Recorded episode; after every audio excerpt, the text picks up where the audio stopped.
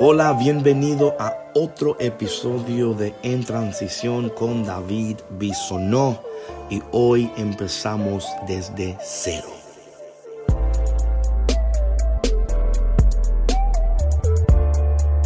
Hey mi gente, qué bendición que sigamos conectados en este tiempo de cuaresma. Un tiempo que sin duda para muchos de nosotros ha sido un poco difícil. Ha sido un poco difícil porque hemos tenido que entender ¿no? que este tiempo de transición y de desierto de alguna manera u otra nos ha pegado fuerte. Algunos de nosotros eh, nos ha, como dicen por ahí, jamaqueado, ¿verdad? Y bueno, el tema de hoy viene particularmente una hermana mía que quiero muchísimo, tú sabes quién tú eres. Me pregunta hoy, David, ¿alguna vez te ha costado eh, empezar desde cero? Y mi contesta fue que sí. O sea, muchos de nosotros quizás nos cuesta entender que a veces tenemos que empezar de cero. Y, no, y no es que como que todo lo que hemos hecho fue malo o no sirvió, pero hay veces que el Señor cuando está a punto de hacer algo nuevo en nosotros, tiene que empezar de cero con nosotros. Y esto del desierto es, un lugar donde Dios puede empezar desde cero. Dios puede eh, de alguna manera tener nuestra atención como quizás en otras temporadas de nuestra vida no la ha tenido. Y por mi vida personalmente, quiero decirte que mi vida y mi ministerio es producto de mucha lucha y de mucho dolor. Y yo sé que a veces la gente me escucha y dice, David, pero tú siempre estás contento, tú siempre estás, you know, you're full of joy. Y le digo, sí, pero no sabes. O sea, eh, cuando la gente me dice, ah, es que tienes tanto, tanto frutos. Y le digo, man, es que tú ves el fruto pero no viste la lucha, right? You see the fruit, but you don't see the fight. y es que um, he aprendido a luchar, he aprendido a permanecer, pero no te creas que siempre es o ha sido fácil para mí. Porque muchas veces he tratado de evitar o por lo menos de pedirle a Dios que por favor, si hay un mejor camino, un camino más corto, um, pero Dios en su misericordia um, no está interesado en cumplir eh, nuestros caprichos, sino que su interés es de transformarnos y de alguna manera llevarnos más allá de lo que jamás hemos podido pensar, pedir o aún imaginar. Y si somos sinceros, la, bueno, por lo menos en mi vida, los momentos más poderosos han sido producto de los tiempos más dolorosos de mi vida. Y, es en el desierto donde sucede la mayoría de esta transformación espiritual. Eh, y yo creo que muchas veces cuando le decimos a algo eh, o a, digo a alguien, oye, me sigue a Dios, que tú vas a ver que vas a ser fácil, vas a ver que vas a mejor tu vida. Y Y no es así, no es así.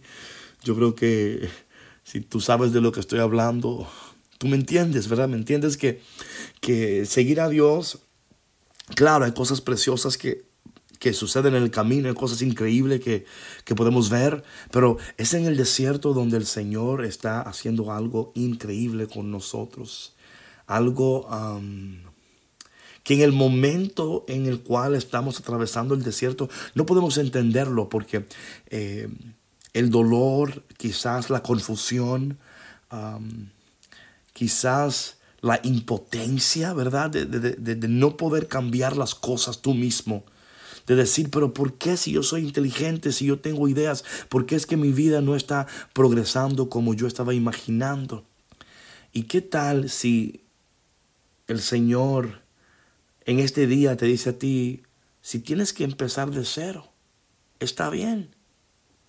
Está bien, no, no te sientas como que, que, fracasaste, ¿verdad? Porque me imagino que para nosotros eso de empezar de cero significa de alguna manera que hemos fracasado, que no hemos sido buenos administradores. y quizás, la verdad es que quizás no administramos bien lo que Dios nos dio en un tiempo. Quizás no supimos hacer las cosas bien, pero porque, porque has fracasado no significa que eres un fracasado.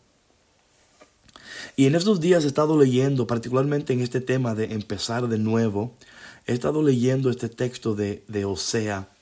Um, y hay algo interesante porque el libro de Osea, um, en el capítulo 2, ¿verdad? Dice el Señor, eh, y, la, y, la, y la volveré, la llevaré al desierto para enamorarla y para regalarle un racimo de, de, flores. You know?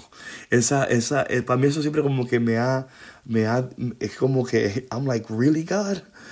Dice aquí la palabra de Dios en Oseas capítulo 2, yo la, la voy a enamorar, la llevaré al desierto y le hablaré al corazón.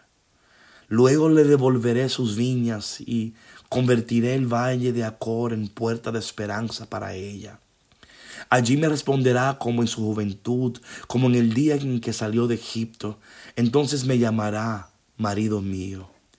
Y en vez de llamarme Baal mío, yo el Señor lo afirmo. Y quitaré de sus labios los nombres de los Baales, y jamás volverán a mencionarse.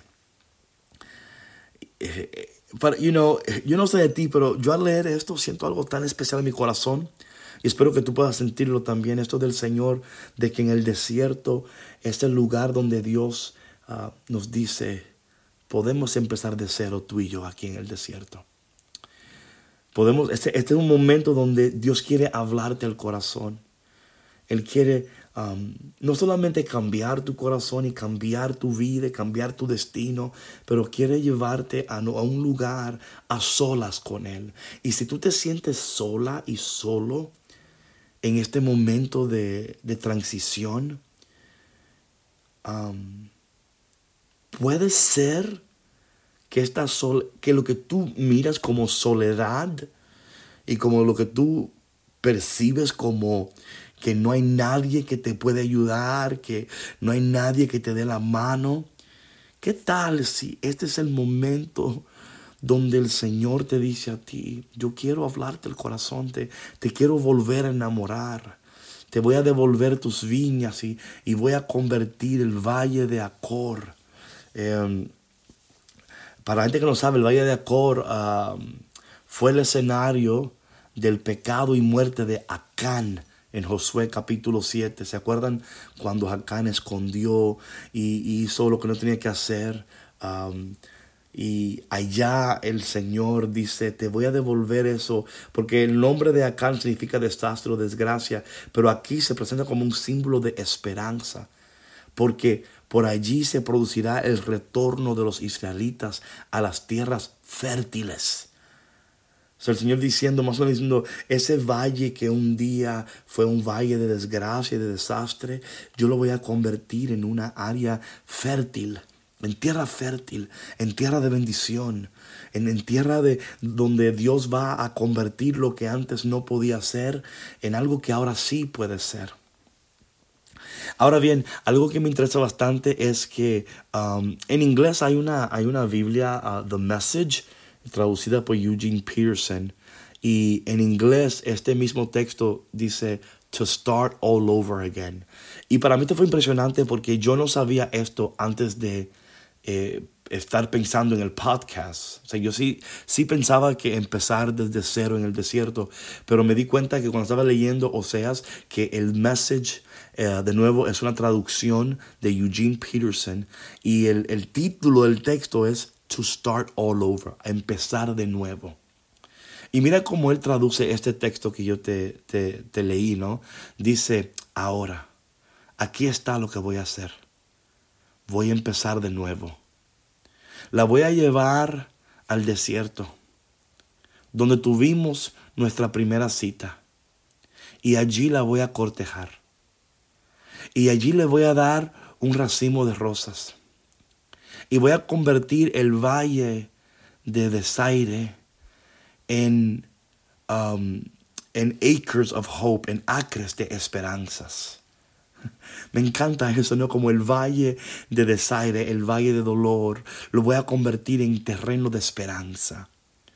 No sé si, si, eso te habla tu corazón. Y dice, y ella me responderá cuando era una niña. En esos días cuando primero salió de Egipto. Y en ese tiempo, el, el mensaje del Señor, tú me dirás, querido esposo. Y jamás me dirás, eh, que soy tu, tu, tu maestro, tu patrón. Uh, dice aquí, um, y voy a lavar tu boca con, con jabón, así dice, ¿no? Y te voy a quitar de tu boca ese sabor amargo a tus dioses falsos, para que más nunca sonsurre sus nombres de nuevo. Yo, this is amazing.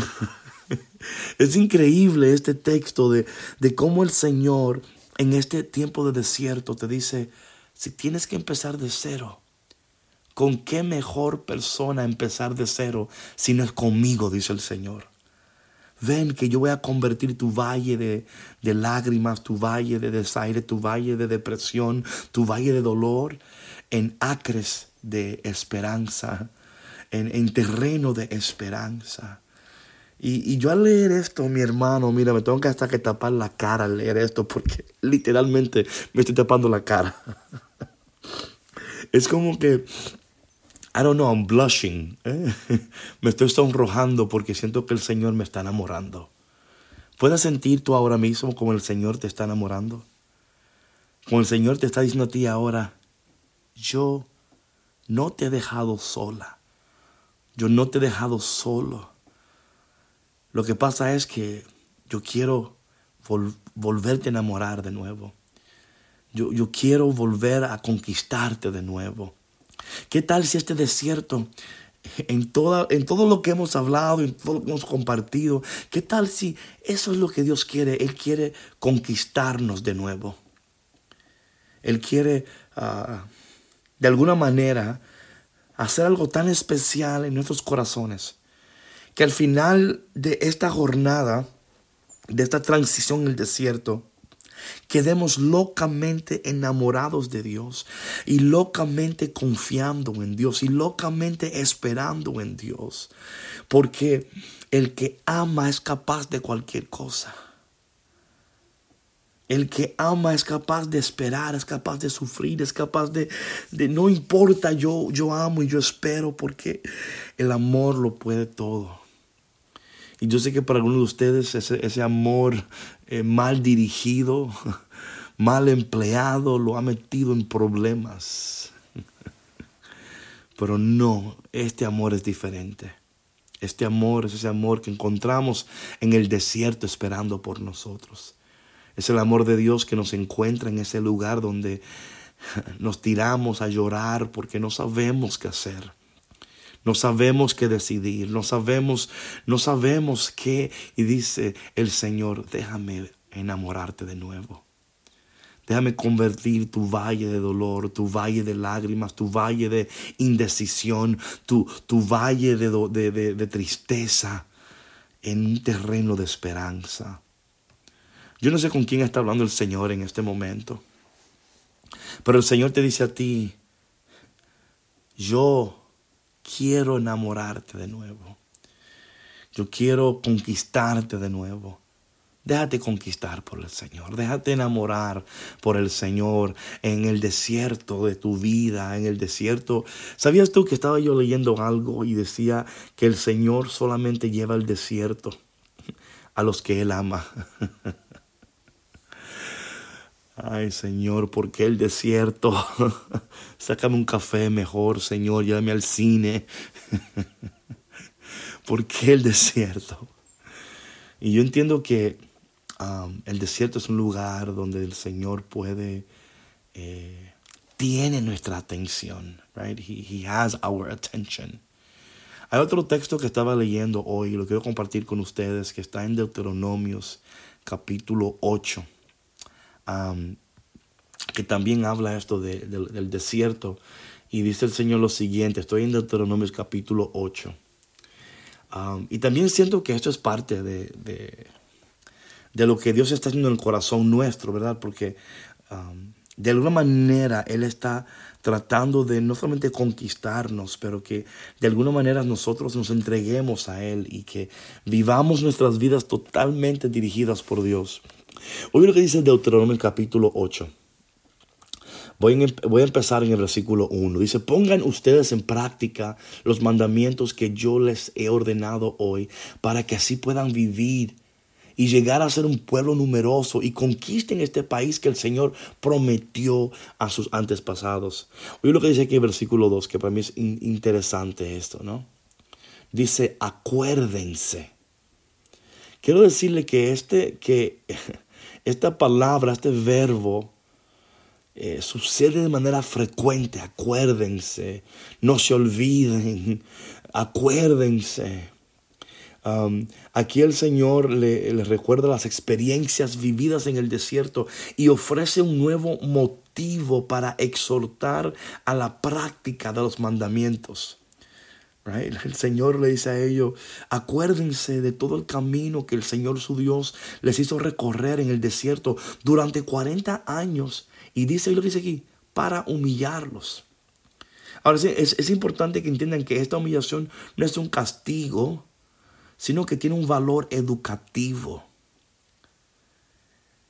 El Señor está tratando de señalar a Israel que su existencia dependía totalmente del Señor. So, cuando tú dices que para humillarlo, no es porque quiere castigarlo, es, es, para enseñarles, educándoles en el desierto. Dice la palabra de todo el camino que el Señor su Dios les hizo recorrer en el desierto durante 40 años para humillarlos y ponerlos a prueba. De nuevo, esta palabra de poner a prueba es la, la, fidelidad del Señor. No, no demuestra que es auténtica hasta que uno no pasa por la prueba de la adversidad. Ustedes ven aquí cómo el desierto tiene un propósito tan profundo y poderoso. Que no solamente el Señor quiere enamorarte y conquistarte, pero que de alguna manera dice, oye, que tu corazón está dividido y yo quiero hasta que tu corazón no sea enteramente para mí no vas a descubrir el valor, la enseñanza que en el desierto hay. Y dice la palabra lo siguiente, quiero, quiero leer esto completo porque esto es interesantísimo. Dice la palabra, voy a empezar en el versículo 2 de nuevo para que tengan el contexto. Acuérdense de todo el camino que el Señor su Dios les hizo recorrer en el desierto durante 40 años para humillarlos y ponerlos a prueba. Dice, watch this, a fin de conocer sus pensamientos y saber si iban a cumplir o no sus mandamientos. ¿Really? sí, el, Señor de alguna manera está usando este tiempo de, desierto um, no solamente para amarte y para bendecirte, pero también para moldearte, para desarrollar carácter en ti para desarrollar en ti lo que tú vas a necesitar para que cuando tú llegues a donde Dios te va a llevar, puedas tener una vida efectiva, una vida que sea de bendición para los demás. Y, y bueno, eso quería compartir con ustedes hoy, que este desierto tiene un propósito poderoso y que no permitas que el dolor o la, impotencia te robe de, la grandeza que Dios está logrando en tu corazón en este momento de desierto. Porque si somos sinceros, mi hermano, todo conocimiento de Dios es teórico y teológico hasta que no llegues al desierto. En, el desierto te das cuenta que no conoces a Dios. En el desierto te das cuenta que estás empezando de cero. Pero también en el desierto es el lugar donde tu alma está más abierta y más dispuesta para recibir, para ser sanada y para ser transformada. Quizás Dios no te está revelando y mostrando lo que tú pensaste que te iba a mostrar y a revelar. Pero ¿qué tal si te está mostrando en este tiempo de tu vida lo que tú más necesitas? Para que al final de este desierto tú puedas decir conmigo, qué bueno que empezamos desde cero, Señor. Y qué bueno que no me dejaste y que no me abandonaste. Qué bueno saber, Señor, que tú estás más presente de lo que podemos pensar. Gracias, Señor. Porque si tenemos que empezar de cero, qué bueno saber que empezamos de cero contigo. Amén. Gracias, mi gente, por estar Sé que para algunos de nosotros este tiempo de desierto ha sido interesante. Quiero que sepas que estoy orando por ti, que tú me importas, que tú eres importante en este camino, que cada día te recuerdo, cada día estoy orando por ti, pidiendo por ti, porque sé que hay momentos que el desierto puede hasta torturarnos un poco, ¿verdad? Quizás los recuerdos, quizás tus anhelos que no ves realizados. hay momentos en que es más fácil salir corriendo, pero gracias por no salir corriendo, gracias por permanecer conectado conmigo en este tiempo de cuaresma. Eh, por favor, comparte este video y um, déjanos saber cómo podemos orar por ti. Nos encantaría orar por ti y tenerte presente en nuestras oraciones. También te pedimos por favor que vayas a caféconcristo.com y ahí puedes también ayudarnos a nosotros a seguir eh, produciendo estos ah, podcasts y videos y bueno, ya sabes.